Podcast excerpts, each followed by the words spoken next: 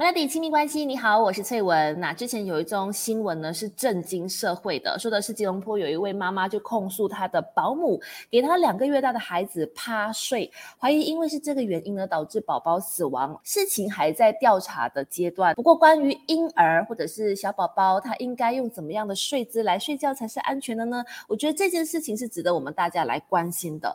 所以今天节目里面就请到了儿童专科医生 Dr. Sam 沈志恒医生呢，来到节目当中跟大家聊一。聊宝宝的睡姿，他要注意的地方有哪些？首先欢迎 Doctor Sam。大家好，我是 Doctor Sam，儿科医生。小宝宝的睡姿，呃，我觉得有各种不一样的支持者，像是你说仰睡，有人支持仰睡；趴睡，有人支持趴睡；然后侧睡呢，又有人支持侧睡的。那究竟这几种睡姿有哪些好处跟坏处？还是说根据宝宝不同的年龄段来说，呃，可能不同的年纪适合什么样的睡姿呢？其实如果是呃，我们儿科医生呢，我们还是只建议一种睡姿，尤其是小于一岁以下的宝宝。那就是呃，这个仰睡，也就是 sleep on the back。主要的原因是因为它是最安全的一个睡觉的这个姿势。可能有很多人会觉得，哎，呃，我把宝宝趴睡，可以让宝宝睡得比较沉稳一点。这主要是因为当你宝宝放着趴睡哦，重心是向下的，所以就会让宝宝会有一种安全感。但是我们不建议趴睡。主要是呃这个安全的问题。侧睡呢，其实侧睡的好处就是有些照顾者会觉得，哎，我侧睡，如果宝宝呃有溢奶这个问题啊，他不会突然间把这个奶啊会呛到自己。其实我们身体都会有这个保护作用的。当你突然间会有溢奶或者吐奶的问题哦，呃，它不会直接造成这个奶直接会塞到这个呼吸道的。侧睡呢，我们医生也是不建议，因为担心宝宝不小心会变成这个趴睡这个姿势，造成这个窒息。甚至是呃哽咽这个问题，因为他们头跟颈部的这个肌肉还不发达，都是软软的。当他们在一个趴睡的姿势的时候，当他们不小心就是这个脸朝下，会增加这个窒息的风险，那就非常危险。旁边一定要有人在才 OK。如果不行的话呢，儿科医生是绝对不建议。父母让孩子趴着睡的，对的，因为担心说婴儿猝死综合症，哈，这个婴儿猝死综合症是什么样的东西呢？等一下我们继续跟 Doctor Sam 聊。Melody 亲密关系，一起学习，当个九十九分加一的好爸妈。刚才我们就谈到了说关于侧睡、趴睡，还有就是仰睡的好处跟坏处，甚至它的一些危险嘛。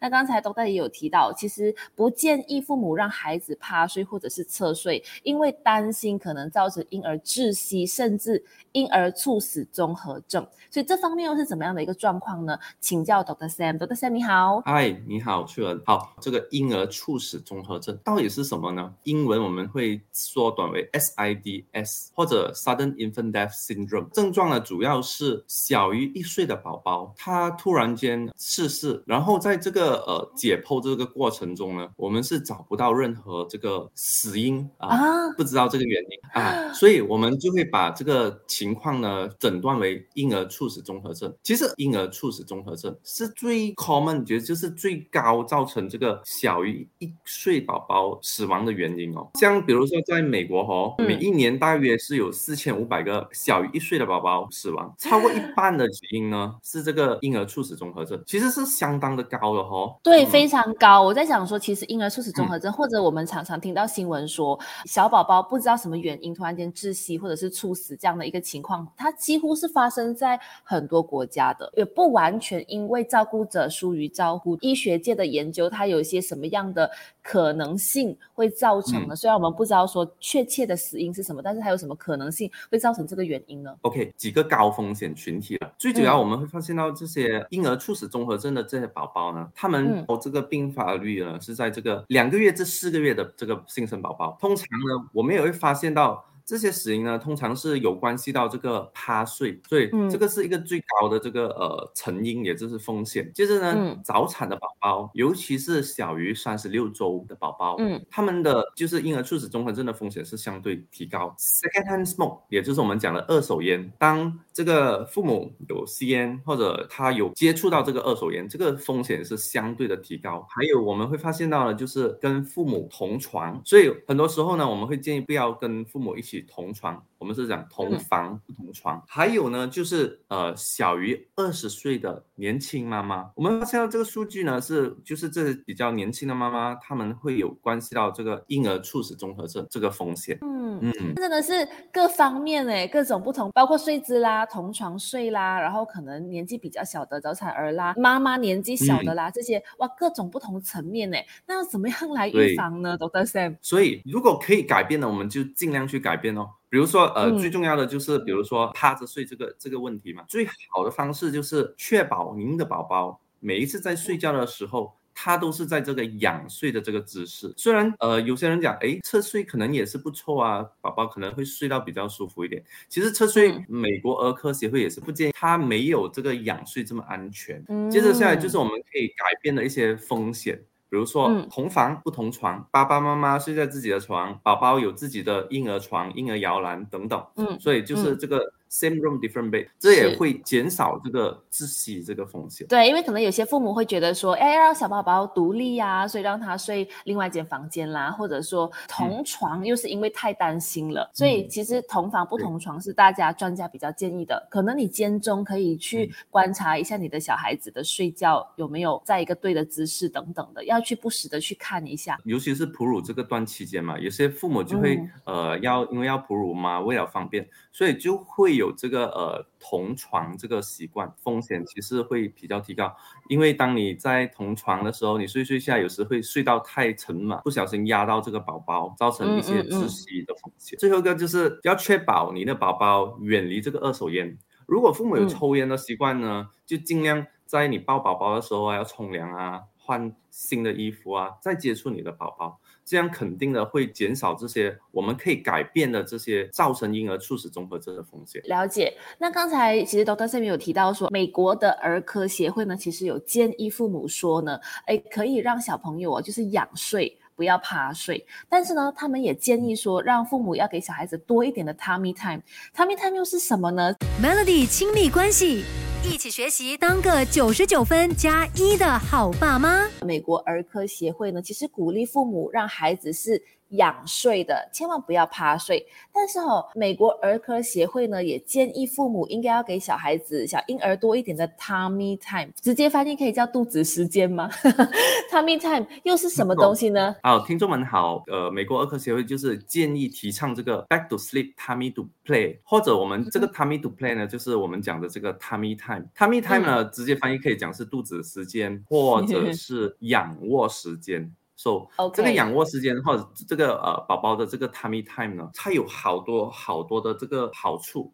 通常呢，呃，我会这么建议父母的，你可以从你宝宝从医院回来呢，你就可以让你宝宝有这个 tummy time。你一出生之后就可以有这个 tummy time，但是你一定要确保哦。你在做这个 tummy time 的时候，你宝宝是清醒的，他要玩啊，他眼睛是开着的。可是他是要吃饱多久之后才可以 tummy time 吗？他应该要吃饱大概一两个小时过后。我们不建议就是你一吃饱了就把宝宝放去 tummy time，会造成他会有呕的问题或溢奶的问题。对对对对。所以这个 tummy time 就要看父母找那个时间哦，不需要太强求。你找到一个时间，你宝宝是清醒的，喝饱了一两个小时，你就可以做这个 tummy time。通常呢，我们会建议做一个。呃，两到三分钟，或者做到他要哭为止。这个 tummy time 呢，就是把你宝宝就是趴着，然后他两个手是朝上，头是在一边的，左右一边，肚子就在这个平面上。他可以在你的床上啊，可以在沙发，甚至可以在你的肚子上面。我们是建议一天你可以大概做一个两到三次。或者你可以的话，就一天一次也是很好的。所以在那个过程里面，这两到三分钟，只是把它趴过来，要做什么吗？互动。在这个时候就可以跟他说 “Hello, baby, Good morning”，可以跟他打个招呼啊，跟他讲话，有个互动，这样一些眼神接触啊。不需要特别在那段时间做一些什么多复杂的东西，反正就是给他翻过身来，然后让他也觉得好玩啦。不要就是他觉得翻过身来是一个很痛苦的过程。等一下你每次翻他的时候，他就哭闹，对不对？就是跟他玩玩啦这样子。所以 tummy time 的好处又是什么呢？tummy time 呢，这么我们会建议呢，主要是当你做这个 tummy time 呢，你宝宝这个颈哦，还有这个手哦，有时你会看见他会手脚会好像在踢啊，动来动去啊，好像一个游泳的姿势，这样呢就会训练你宝宝这个 core muscle，也就是我们讲的这个中枢肌肉背后的肌肉啊，甚至是这个颈部这个控制的肌肉，很好的促进你宝宝的这个头脑的发育，肌肉的这个成长。嗯，接着下来呢，这么宝宝好像很多风这样啊，肚子胀胀这样，其实做这个 tummy time 哦，当你宝宝趴着嘛，肚子重心是朝下的，这样这些风、这些气体啊，会更容易的排出，就是放出来放屁。做 tummy time 这个期间呢，也会减少这个呃宝宝胀风的这个问题。那这个很重要哎，要不然小宝宝如果肚子胀风啦，或者是有一些什么肠胃的一些问题的时候，晚上睡觉就睡不好了。所以 tummy time 是一个其中可以解决这个问题的好方法。你给他一些 exercise 啊，tummy time 确实他会睡得比较好一点。还有就是，当你做多一点这个 tummy time 这个运动呢，也能够让你宝宝这个后面这个头型哦，不会有这个扁头啊。所以我们都会建议把宝宝睡觉的时候是呃仰着睡。但是要活动的时候，要玩的时候，就让他他也能够让这个头型会更加圆、更加美，所以也可以省回买这些什么定型枕头啊，这些费用可以省回了。对，其实我正想要讲到，呃，定型枕头就是很多人会提倡说，哎，给宝宝睡啊，然后可以让他头型漂亮。但是也有人说，呃，宝宝的这个床附近哦，不要给他太多的枕头，或者是太多的呃一些什么玩具之类的东西，床上的用品尽量减少。而且这个定型枕头到底有没有必要呢？等一下我们继续跟。跟 Sam 聊 Melody 亲密关系，一起学习当个九十九分加一的好爸妈。刚刚我们讲到定型枕头嘛，也是一样有不同的学派的人呢。有的人说，哎，要给小孩子睡定型枕头，他的头型就会漂亮；有的人就说，千万不要给他睡枕头。有的人讲说，呃，小孩子其实一出世之后，他根本是不需要枕头的。究竟是怎么样的一个状况呢？枕头需不需要准备呢？其实，呃，从一个比较专业的角度来说呢，通常，呃，我们都不建议用这些枕头啊，定型枕头的，在婴儿的床上，尤其是在呃小过这个六个月的宝宝。我们是不建议，主要是呃，因为这些枕头呢，它其实是会提高这个婴儿猝死风险，因为它都是比较软的这个物体。当你宝宝不小心被挤压到这这些枕头啊，它会造成这个窒息的风险。而且我也看到有人说，呃，不需要枕头，是因为它可能有一个角度，因为枕头毕竟有一个高度嘛。那可能也会容易造成宝宝有窒息或者是噎到奶的一个状况，是这样子吗？Doctor Sam？对的，翠文。还有另外一个原因呢，就是刚才你有提到，就是新生宝宝这个头的后面这个脊椎呢，它是成一个直线的，而我们大人呢，我们成人呢，其实我们的头跟这个肩膀有一个弯曲的，尤其是成人或者超过两三岁的这个儿童呢，这个曲线就会开始形成。所以当你放一个枕头在你的这个头这个部分，它就会让你睡得比。较安稳一点，但是当你把枕头放在宝宝新生宝宝的这个这个部分呢，它其实会造成呼吸道的一些挤压，是没有这么舒服的。确实有些人会用这些 limber 就是中间有个洞的，其实它就会减少这个挤压的这个风险。追根究底，我们还是不建议。你会发现到。呃，你的宝宝差不多到两三个月的时候，他就会反来反去了。其实那个枕头对他来讲就没有太大的作用。那现在很多的父母会其实很宠爱小孩啊，常常会给他们准备很奢华或者是看起来非常舒适的这个婴儿床，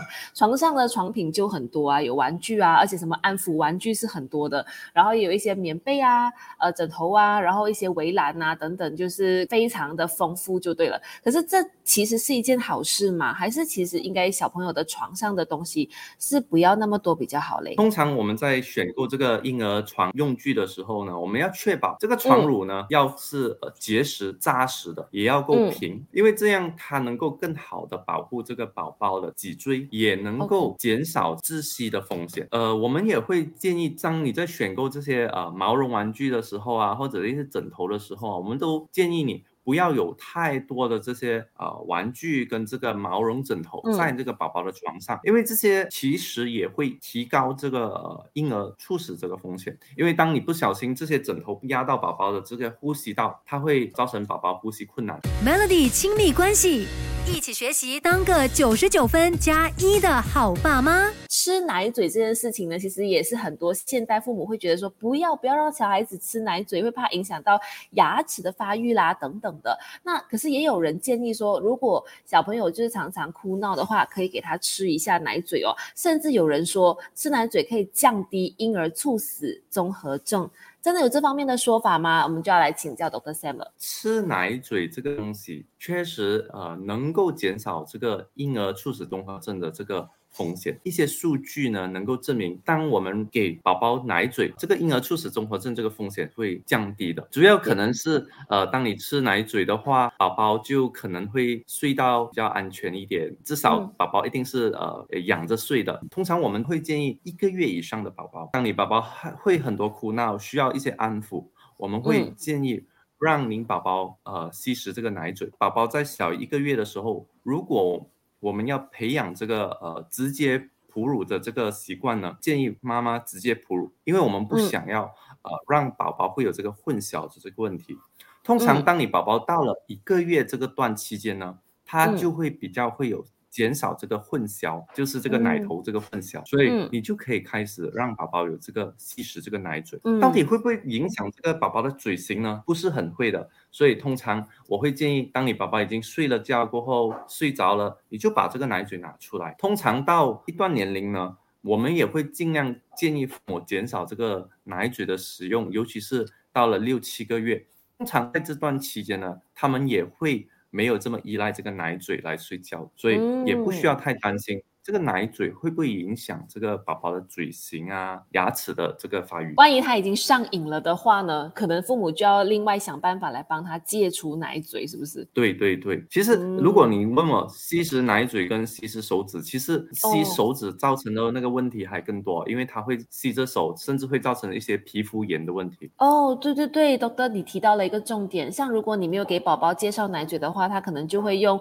吃他的手指来安抚自己嘛。吃手指这个。习惯是可能可以呃上瘾到变成长大的，甚至在他过程当中，就是成长过程当中，他每次如果咬破啊，他就会可能担心细菌感染，或者现在我们说病毒的时代这么多，如果小朋友常常把手放在嘴里的话，那可能更加的担心。对的，了解了解。所以关于宝宝的这个睡眠安全的部分呢，今天我们就真的是学习到很多了，包括怎么样的睡姿更好啦，然后床上的用品要怎么选择啦，还有甚至如果宝宝真的晚上一直哭闹很难。睡得好的话，也许也可以给他推荐一下奶嘴，让他可以既可以睡得安稳一些呢，也能够降低婴儿猝死综合症。所以今天非常感谢 Doctor Sam 跟我们聊了这么多，希望下次有机会再找医生来聊其他的一些话题哈。今天谢谢你，Doctor Sam，谢谢你。